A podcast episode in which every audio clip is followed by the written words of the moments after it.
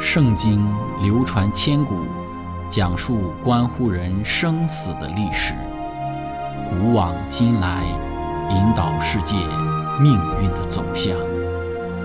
圣经历经风雨，见证真爱永恒的真理，惊天动地，拯救堕落罪孽的生灵。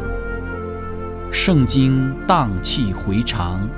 感动铁石心肠的生命，坚往之来，翘首以待基督的复临。希望福音广播电台圣经系列解经节目开卷有益，让我们翻开这本千古奇书，去领悟其中可以扭转人生的真理。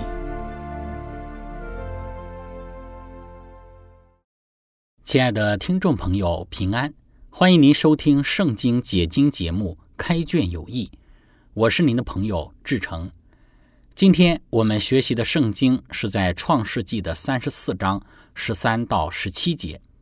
经上记着说，雅各的儿子们因为事件玷污了他们的妹子底拿，就用诡诈的话回答事件和他父亲哈姆，对他们说：“我们不能把我们的妹子。”给没有受割礼的人为妻，因为那是我们的羞辱。唯有一件才可以应允。若你们所有的男丁都受割礼，和我们一样，我们就把女儿给你们，也娶你们的女儿，我们便与你们同住，两下成为一样的人民。倘若你们不听从我们受割礼，我们就带着妹子走了。亲爱的朋友，今天。我们要一起学习的主题是以恶报恶。开始学习之前，我们一起聆听一首诗歌。有一天。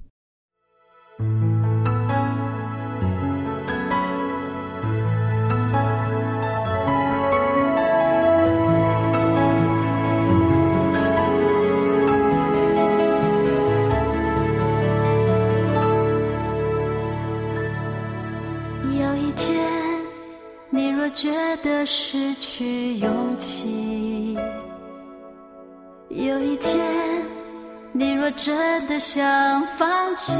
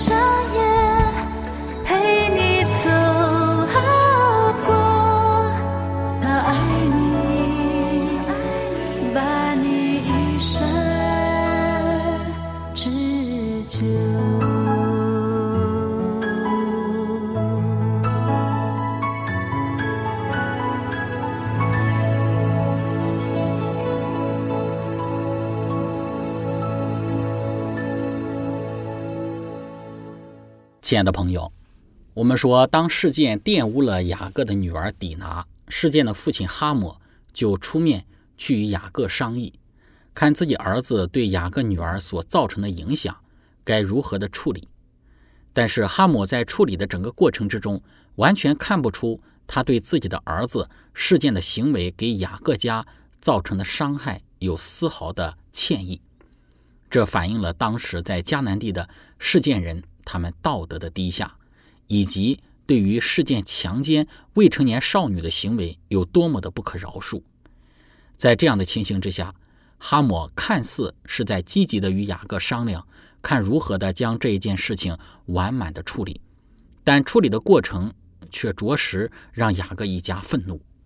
当哈姆本着一个自以为是的态度提出看似多么宽宏大量的一个条件时，整个过程之中，雅各是没有任何回应的。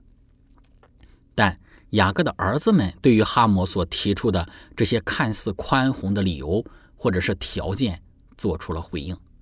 圣经说，雅各的儿子们因为事件玷污了他们的妹子底拿，就用诡诈的话回答事件和他父亲哈摩。在这里，我们要注意。在回应的过程之中，圣经讲到雅各的儿子们是用诡诈的话来回答哈姆的。我们要来看一看雅各儿子们的诡诈是出于怎样的心理，而这样诡诈的计划又有怎样的影响？用这种诡诈的方式去对待这些并不觉得亏欠了他们的事件人，这样的行为是可取的吗？亲爱的朋友，雅各儿子们的诡计是这样的。他说：“我们不能把我们的妹子给没有受割礼的人为妻，因为那是我们的羞辱。唯有一件才可以应允，就是他们所有的男丁都要受割礼，和他们一样，然后他们才会把女儿给他们，也娶他们的女儿。这样他们就可以在一起同住，两下成为一样的人民。倘若他们不听从这个雅各儿子们所说的这个建议受割礼的话，那么他们就要把底拿，也就是他们的妹子带走。在这个轨迹之中，有三个方面是他们没有留意的。首先，第一个是他们在意的只是家庭受辱的化解，而忘记了上帝对于他们的计划和期待。圣经注释说道：“事件的国君的提议，也就是哈姆的提议，虽然很诱人，但却都被雅各的儿子们回绝了。他们现在开始主动谈论。”对他们妹妹的求婚，接受这些提议势必破坏他们作为一个家族蒙召的神圣原则，并且牺牲上帝对于属世增益的应许。我们看到，上帝对于雅各的家族是有着极大的计划和期待的。这个计划在他们祖父亚伯拉罕的时代就开始，上帝是要他们成为特选的民族，成为与世上一般的民族完全不同的一等人。他们蒙召是要做上帝的选民，成为传扬独一真神信仰的使者，并且是将来人类的救主也要从他们这个民族之中诞生。这些的概念对于雅各的家族而言是非常清楚的。亚伯拉罕会将这个概念传给他的儿子以撒，以撒也会把这个期望寄托给他的儿子雅各，雅各自然也会把这样的概念教导给他的孩子们。但是当底拿受辱之后，雅各的儿子们似乎并不在意上帝对于他们的计划和期待。如果他们与外邦人结婚，与外邦人建立了婚约的关系，那么他们对于独一真神的信仰就会受到影响，而且最终会使他们丧失自己的选民的身份。但是雅各的儿子们急于想要解决的是，怎么能够将世件人加给他们的羞辱除去。为了达到这个目的，上帝的计划和期待就置之不顾。甚至是次要的了。第二个，在雅各的儿子们对哈姆的回应当中，我们看到他们的忽略是，并没有去求问上帝这件事情该怎么做。他们有一点任意妄为了。在这个过程之中，他们并非没有机会向上帝求问。还记得雅各在事件所铸造的祭坛吗？雅各会每天早晚将自己的孩子们聚在一起，向上帝敬拜献祭。在面对抵拿受主这一件事情，他们有机会可以去求问上帝的旨意，求问上帝对于这一件事情的带领，但是他们没有，乃是直接预备一条诡计，用这条诡计去以恶报恶的报复给自己的家族带来羞辱的事件人。这样的行为也是他们忽略的，为要除去羞辱，就开始任意妄为，不择手段。第三个方面，在雅各。儿子们对哈姆的回应之中，他们的忽略就是以上帝的名在行使诡诈。这一点是我们不可以忽略的。在雅各儿子们的论述之中，他提出与事件人结盟是可以的，将他们的妹妹抵拿给事件也是可以的，但前提是他们要行割礼。行割礼是上帝与亚伯拉罕立约的肉体上的一个记号。这个记号是亚伯拉罕的后裔要世世代代的遵守，这是一个神圣的记号，也是一个作为他们民族是属于上帝的标志。此时，为要除去事件加在雅各家族里的羞辱，他们提出事件人必须要行割礼，行割礼才可以彼此的联姻。看起来是非常属灵的一个举动，看起来也是在尊荣上帝，但是他们的出发点。却绝对不是在尊荣上帝，乃是以上帝作为他们行使诡计的借口。当他们说唯有一件才可以应允，若你们所有的男丁都受割礼，和我们一样时，在圣经注释当中说道，唯有这一件才可以应允。他们对哈姆的提议的回绝当然是正确的，但是他们回绝的方式却是绝对错误的。以宗教上的顾虑为幌子来掩盖他们想要屠杀的阴谋，雅各的儿子们犯了伪善和残忍的罪。他们的伪善表现在他们心里虽然不想这么做，但口头上承认说，只要事件人接受上帝圣约的印记，就可以接受哈姆的提议。他们知道，如果事件人受割礼的话，那对他们来说也只不过是一种形式。他们的提议终于在一种残忍的报复精神之中形成了。在以后的时代之中，非犹太人受割礼被视为接受犹太教信仰的标志，以及将领受者带入盟约的束缚之下，也就是将一个外邦人合法的转变为犹太人。如果事件人对盟约的记号的接受意味着的是向真神的转变，那么所有对通婚的意义当然就都消失了。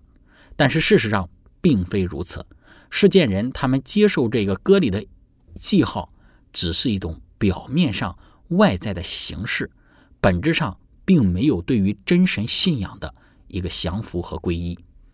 亲爱的朋友，我们看到雅各的儿子们要求事件人都行割礼，其本身就是一个矛盾的行为。事件人行了割礼，并不意味着他们就是敬拜真神的了。也并不是说明雅各家就可以任意的与事件人缔结婚约了。在雅各儿子们提出的这个条件之中，其实就是以宗教的幌子，或者是以上帝的要求作为一个借口，去行使他们的欺骗和诡计。这是我们所说的雅各的儿子们在行使诡计之时的第三个忽略。这三个忽略使我们看到雅各的儿子们并不比。低下的事件人更好。我们上次分享讲到，哈姆是一个在世人眼中看来很有智慧、很有聪明的一个人，因为他设计了一个一箭三雕的一个计谋，但是在雅各儿子们的诡计面前，最终还是成为雅各儿子们的刀下亡魂。再怎么样所谓的智慧，也不过成为雅各儿子们诡计当中的牺牲品。我们足以从这里看到雅各。他的这个儿子们所有的这种的品行，并不比世间人好到哪里去。亲爱的朋友，雅各儿子们在对待世间人的事情上所采用的诡计，它其实是一个以恶报恶的行为。这种以恶报恶的精神是存在于任何一个不敬畏上帝的人心中的。圣经对于我们的劝勉是：我们不要以恶报恶，不要以辱骂还辱骂。一个真正敬畏上帝的人，他不会以恶报恶，反要以善胜恶。要做到不以恶报恶，乃要以善胜恶，其实并不是我们人力所能及的。面对到伤害我们的人，面对给我们的人生带来苦难羞辱的人，我们怎能不愤怒？怎能依然心平气和？我们可以设身处地的想一想。抱歉，我用这一个比喻：假如当时被事件玷污的是我的女儿，那么我该如何的去看待这件事情呢？我们会有原谅人的心胸、不报复的思想吗？我想这是很难很难的。在一些报道的新闻事件之中，许多的人因为这一类的事，都采取了极其极端的以恶报恶的复仇的行为，因为那是释放我们内心愤怒的一种方式，也是一种对于自己家人负责的一种态度。但是，这种的以恶报恶。并不能根本的使我们的内心之中得到安息，也并不能够说严惩了作恶的人，我们因此内心所受到的伤害就可以愈合，我们所受到的伤害就可以被弥补。事实上是不能做到的。雅各儿子们的诡计就是在这样的心理当中所酝酿而出的。当后来他们做出残忍的行为之时，雅各对他的儿子利位和西面。进行了严厉的指责，他们二人的回应就是：“他岂可待我们的妹子如同妓女吗？”充分的看出这两个兄弟对于事件的这个行为内心当中所有的愤怒，并没有因为将事件城中的男丁尽都杀灭而止息，他们仍旧对事件玷污了底拿这个行为充满了愤怒，充满了愤慨。那么我们就要问。如何才能够使我们被伤害的内心，在不以恶报恶的情景之下，得到愤怒的平息、心灵的释放呢？我们先来一起聆听一首诗歌，之后我们再来接着分享。只要耶稣。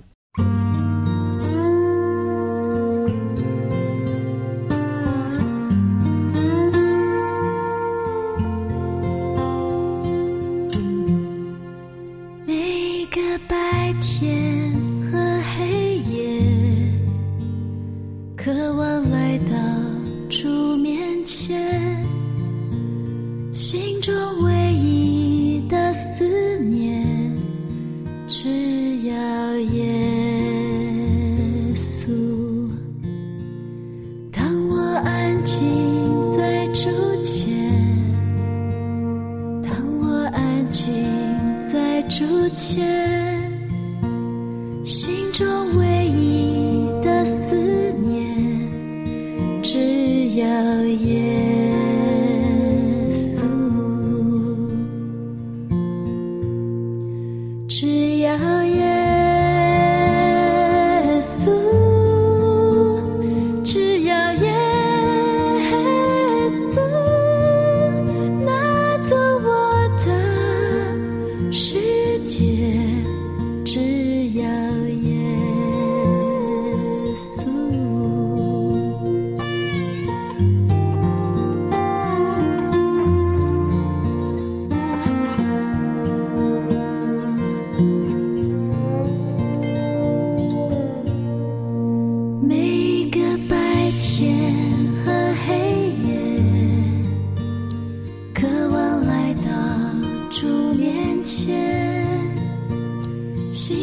唯一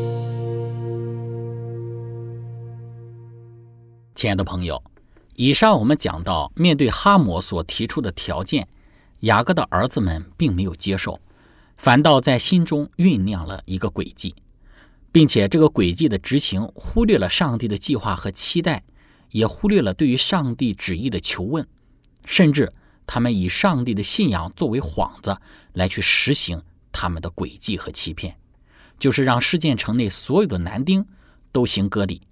那么这个计划一旦实施，他们定将以恶报恶，严惩这些将羞辱加在雅各家族的事件人。但这样的行为，并不能够使他们的愤怒平息，也不能够使他们的心灵得到真正的安息。那么，如何才能够使得愤怒平息，加给的伤害愈合，心灵得到释放呢？或者不以恶报恶，反要以善胜恶呢？在此有几个从圣经而来的建议。首先，第一个就是仰望救主。要知道，我们的主他也曾被亏负，也是被人伤害。主所受的伤害更大更深，但是他并不以恶报恶，在人言语上的伤害和肉体上的攻击都加在主耶稣身上的时候，主为他们祷告，祈求上帝的饶恕和赦免。真正的饶恕是不追究人加给的伤害，不追究不是一种害怕和逃避。不追究，实际上是一种最正面的面对方式。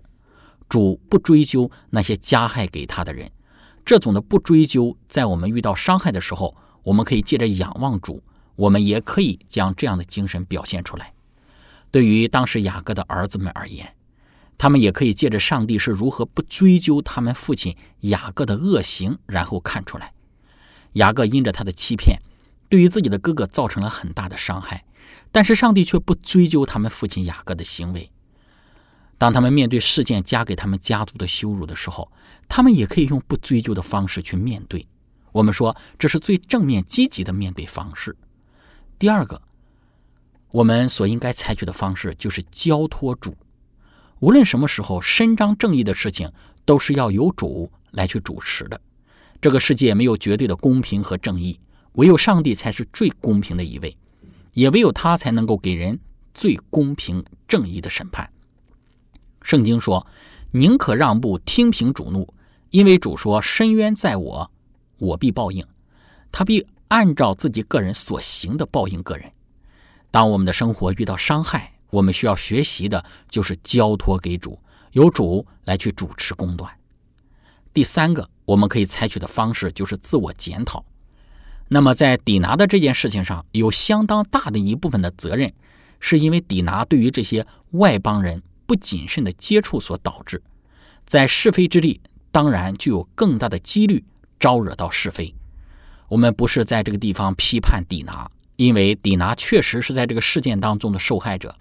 作为受害者，是我们需要去同情和安慰的，但是并不能够一概将所有的过错都推至到他人。因此，第三个。我们面对伤害的方式就是自我检讨，并且寻求上帝的安慰，这是不以恶报恶的最好方式。亲爱的朋友，今天我们的分享就到这里。最后，如果您想与我们有更多的互动，欢迎您写电子邮件给我们，我们的电邮地址是 z h i c h e n g at v o h c 点 c n。